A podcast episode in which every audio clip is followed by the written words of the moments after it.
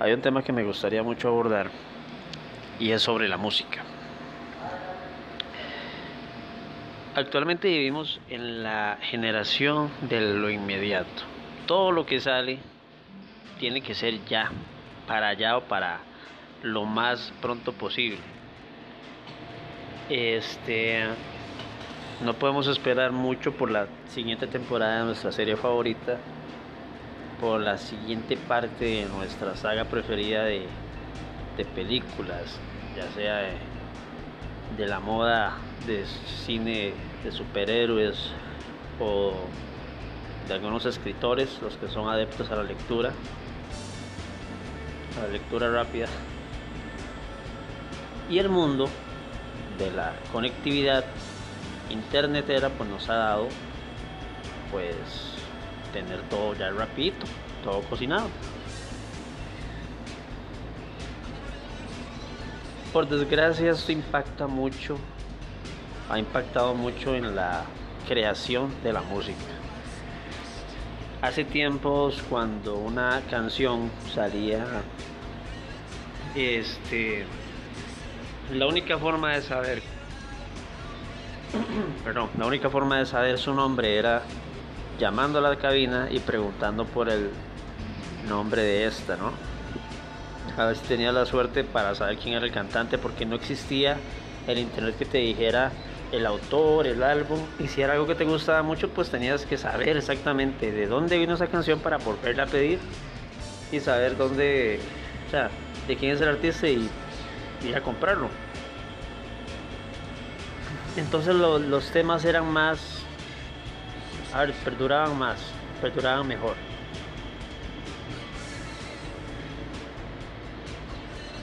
Pero conforme nos fuimos metiendo a esto de, de la nueva era, la era del internet, ya eso dejó de ser necesario, ya los ya todo el proceso que pasaba una canción del estudio a la disquera a las radios ya no existe.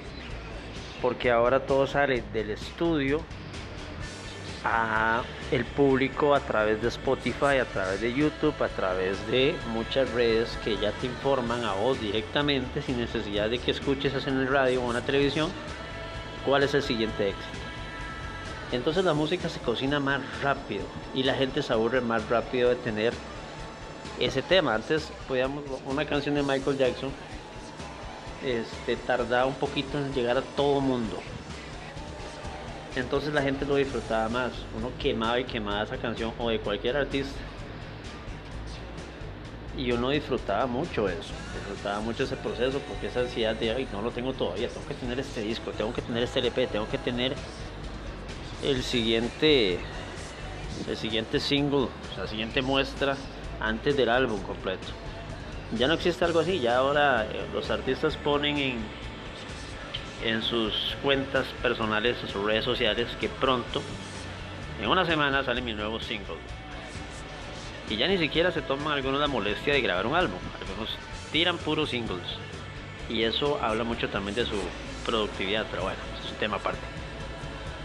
Entonces la gente pues tiene más inmediatamente todo lo que quiere en cuanto a, música. Y al mismo tiempo se aburre más rápido que antes. Entonces por eso es que ahora la música no, no tiende a envejecer mucho. La música muere más rápidamente en estos tiempos, sobre todo en los mercados saturados de, del reggaetón, del trap. Incluso diría que de, géneros como el mismo rap, todo lo que se considera urbano en Latinoamérica, pues eso muere rapidísimo. Porque esos artistas producen demasiado y para un mercado saturado como ellos ocupan, pues lo fácil, lo fácil es anunciar por redes sociales que pronto mi single estará listo, pronto mi álbum estará listo. Y la gente no tiene que esperar tanto para un videoclip. Quizás si uno se dedica a escuchar otro tipo de música, otro género, por ejemplo el rock, que el rock ya no satura como en su momento lo hizo, veo un comportamiento distinto. Sí, hay redes sociales, pero todavía los singles se pueden tirar por la radio. Todavía puedes escuchar de vez en cuando que ver un especial sobre la banda en televisión. eh, porque no hay tanta prisa. De hecho es, música más elaborada para el fan de dicha banda, si es una banda legendaria. Y, me, y es un proceso más calmado. Me gusta más, sinceramente, porque da más posibilidad al artista de crear con calma. Ahí uno puede apreciar una obra musical valiosa. Y bueno, vivimos en la generación de lo desechable. No voy a criticar diciendo que esto es bueno o esto es malo. Sencillamente yo sé que di mi opinión y eso es muy, muy mío. Pero bueno, no sé, no sé ustedes. ¿Qué preferían ustedes? ¿La música de antes en la que uno realmente anhelaba tener cierto álbum y esperar su producción completa y tenerlo y apreciarlo y que escucharlo una y otra vez como algo, un momento muy especial, muy íntimo entre el artista y uno, o lo que está pasando ahora, de salen las canciones como hamburguesas en comida rápida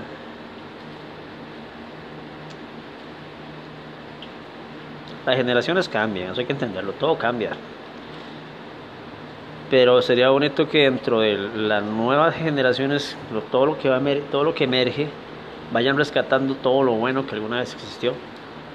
Pero un mercado demandante donde el dinero es la médula, este, la médula de, de todo, el fundamento más importante, pues, bueno, es muy difícil.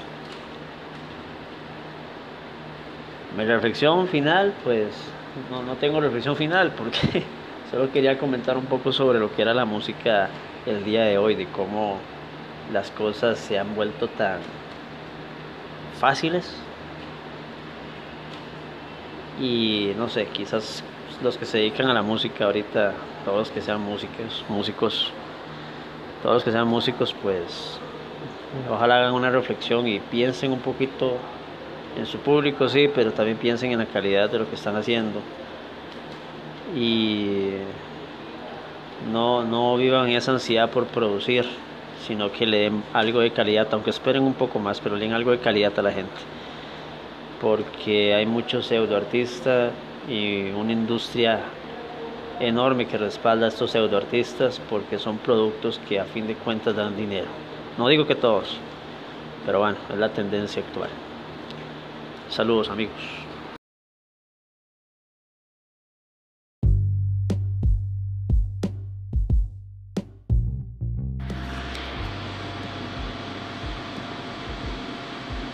...149 millones de dólares... ...con sillas de...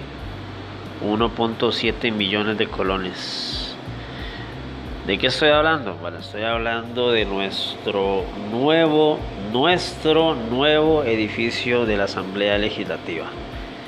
Eso fue, ese fue el costo, 149, casi 150 millones de, dólares.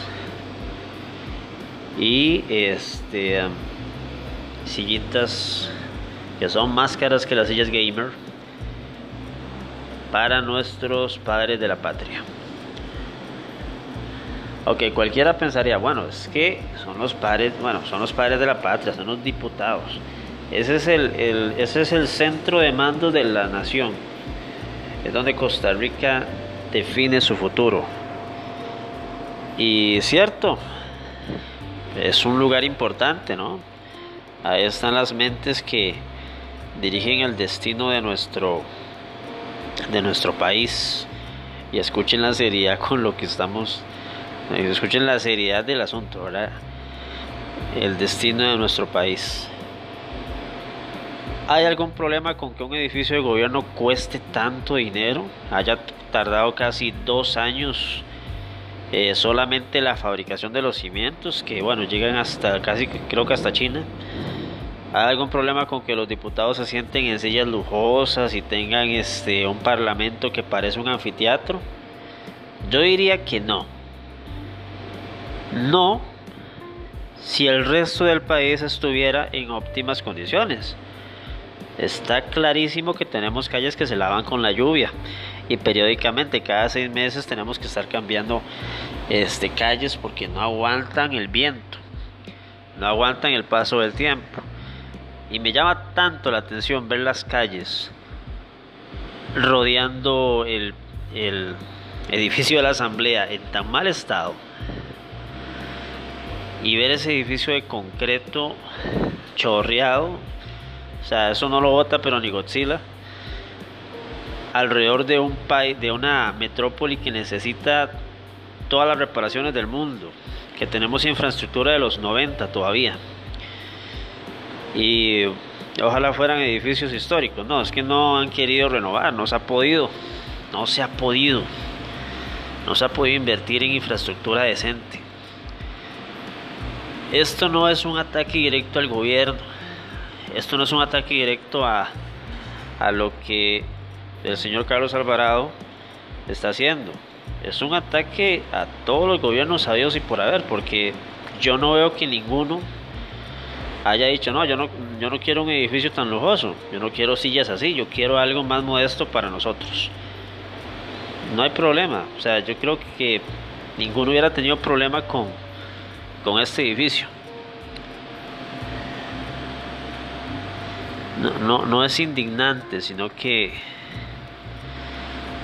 bueno, sí, sí es indignante. ¿De qué estoy hablando? Es algo indignante. Es algo indignante la situación del país, de nuestra democracia. Yo creo que la democracia entre sus grandes errores, porque no crean, eh, eh, la democracia es el mejor sistema político que tenemos en el mundo, pero no es el mejor. Todavía no hemos llegado a ese estilo de gobierno, quizás no aquí en Latinoamérica, donde podamos decir hay justicia para todos. Pero uno de los talones de Aquiles de, o el talón de Aquiles de la democracia es que realmente cualquiera puede llegar al poder, cualquiera puede llegar y votar con un criterio bastante pedorro, perdón la palabra, pero así es. Y se presta mucho para este tipo de, de arbitrariedades.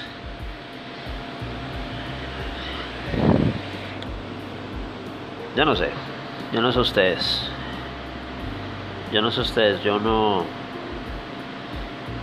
Yo obviamente no me siento cómodo al, al saber que los salarios de muchos funcionarios públicos triplifica el salario de un profesional en cualquier rama eh, sencillamente porque así lo, lo, es, así lo asignó el, eh, el, ministerio en cuestión para el que trabaje o la institución gubernamental para la que trabaje y listo. Tiene una pensión gorda, bastante gorda, sencillamente porque se, así es el asunto. Si trabajas en gobierno, pues es un, es un servicio que le hiciste al pueblo. Yo no entiendo cómo es que vos haces un servicio y te pagan como si fueras un inversor multimillonario, pero bueno, es parte de nuestra democracia, ¿no? Y no estoy proponiendo otro sistema político, porque ya sabemos cómo les va a veces en otros países, porque el sistema político alternativo también se corrompe. Tenemos que seguir con la democracia, por supuesto, pero tenemos que ser más críticos. Eh, yo creo que nadie se detuvo a pensar lo que costó eso, ese, ese bendito edificio. Yo creo que nadie se ha detenido a pensar que siempre el gobierno dice que no hay dinero y hacen una monstruosidad de esas. Que es un edificio serio, que es una institución que requiere, claro que sí pero yo no creo que necesiten 150 millones de dólares para albergar unas cuantas personas. Y ojo, no estoy diciendo que no sean importantes, estoy diciendo sencillamente que vean la barbaridad, porque esa plata es nuestra.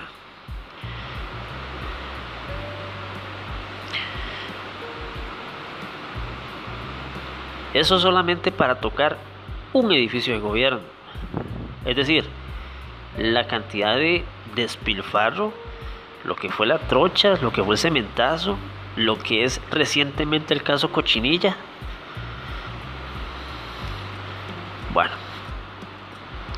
yo no sé ustedes, pero algo no anda bien aquí desde hace mucho. Y lo sorprendente es que el costarricense lo sabe. Lo estoy diciendo yo. Y yo esperaría que lo que yo estoy diciendo y el que lo está escuchando aproveche esa información para ser más crítico. Porque si después de lo que estoy diciendo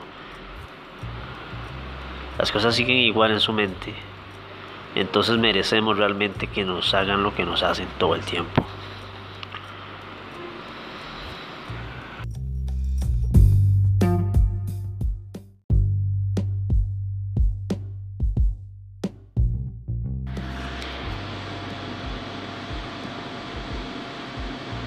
149 millones de dólares con sillas de 1.7 millones de colones. ¿De qué estoy hablando? Bueno, estoy hablando de nuestro nuevo, nuestro nuevo edificio de la Asamblea Legislativa. Eso fue, ese fue el costo. 149, casi 150 millones de, de dólares y este sillitas que son más caras que las sillas gamer para nuestros padres de la patria. Ok, cualquiera pensaría, bueno, es que son los padres, bueno, son los padres de la patria, son los diputados. Ese es el, el, ese es el centro de mando de la nación. Es donde Costa Rica define su futuro. Y cierto, es un lugar importante, ¿no? Ahí están las mentes que dirigen el destino de nuestro, de nuestro país. Y escuchen la seriedad con lo que estamos, escuchen la seriedad del asunto, ¿verdad? El destino de nuestro país. ¿Hay algún problema con que un edificio de gobierno cueste tanto dinero? Haya tardado casi dos años eh, solamente la fabricación de los cimientos, que bueno, llegan hasta casi creo que hasta China.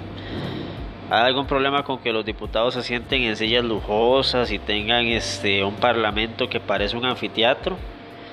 Yo diría que no. No si el resto del país estuviera en óptimas condiciones.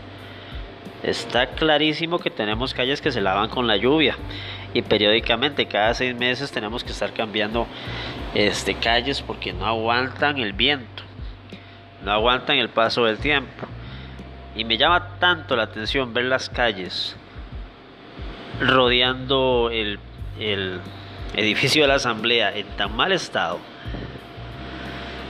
y ver ese edificio de concreto chorreado o sea, eso no lo vota pero ni Godzilla. Alrededor de un país, de una metrópoli que necesita todas las reparaciones del mundo, que tenemos infraestructura de los 90 todavía. Y ojalá fueran edificios históricos. No, es que no han querido renovar, no se ha podido. No se ha podido. No se ha podido invertir en infraestructura decente.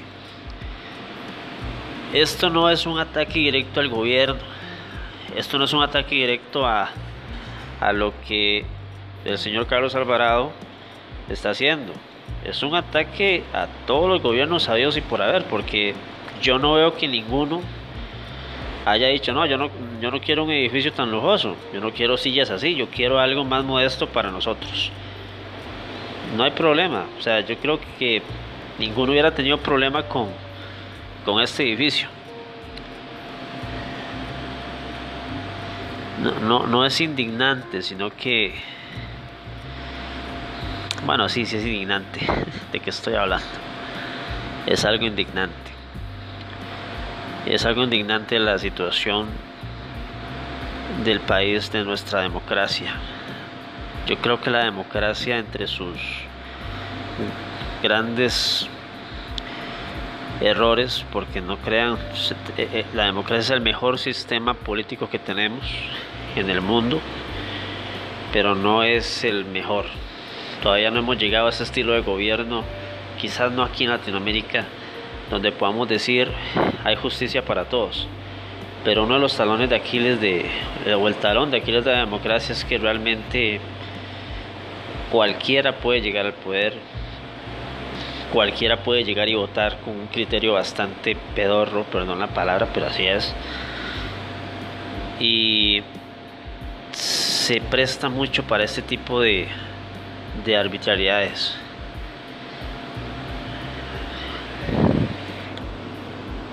Yo no sé, yo no sé ustedes.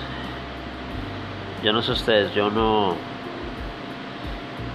Yo obviamente no me siento cómodo al, al saber que los salarios de muchos funcionarios públicos triplifica el salario de un profesional en cualquier rama. Eh, sencillamente porque así lo, lo, es, así lo asignó el, eh, el, ministerio en cuestión para el que trabaje o la institución gubernamental para la que trabaje y listo. Tiene una pensión gorda, bastante gorda, sencillamente porque se, así es el asunto. Si trabajas en gobierno, pues es un, es un servicio que le hiciste al pueblo. Yo no entiendo cómo es que vos haces un servicio y te pagan como si fueras un inversor multimillonario, pero bueno, es parte de nuestra democracia, ¿no? Y no estoy proponiendo otro sistema político, porque ya sabemos cómo les va a veces en otros países, porque el sistema político alternativo también se corrompe. Tenemos que seguir con la democracia, por supuesto, pero tenemos que ser más críticos. Eh, yo creo que nadie se detuvo a pensar lo que costó eso, ese, ese bendito edificio. Yo creo que nadie se ha detenido a pensar que siempre el gobierno dice que no hay dinero y hacen una monstruosidad de esas. Que es un edificio serio, que es una institución que requiere, claro que sí. Pero yo no creo que necesiten 150 millones de dólares para albergar unas cuantas personas. Y ojo, no estoy diciendo que no sean importantes, estoy diciendo sencillamente que vean la barbaridad. Porque esa plata es nuestra.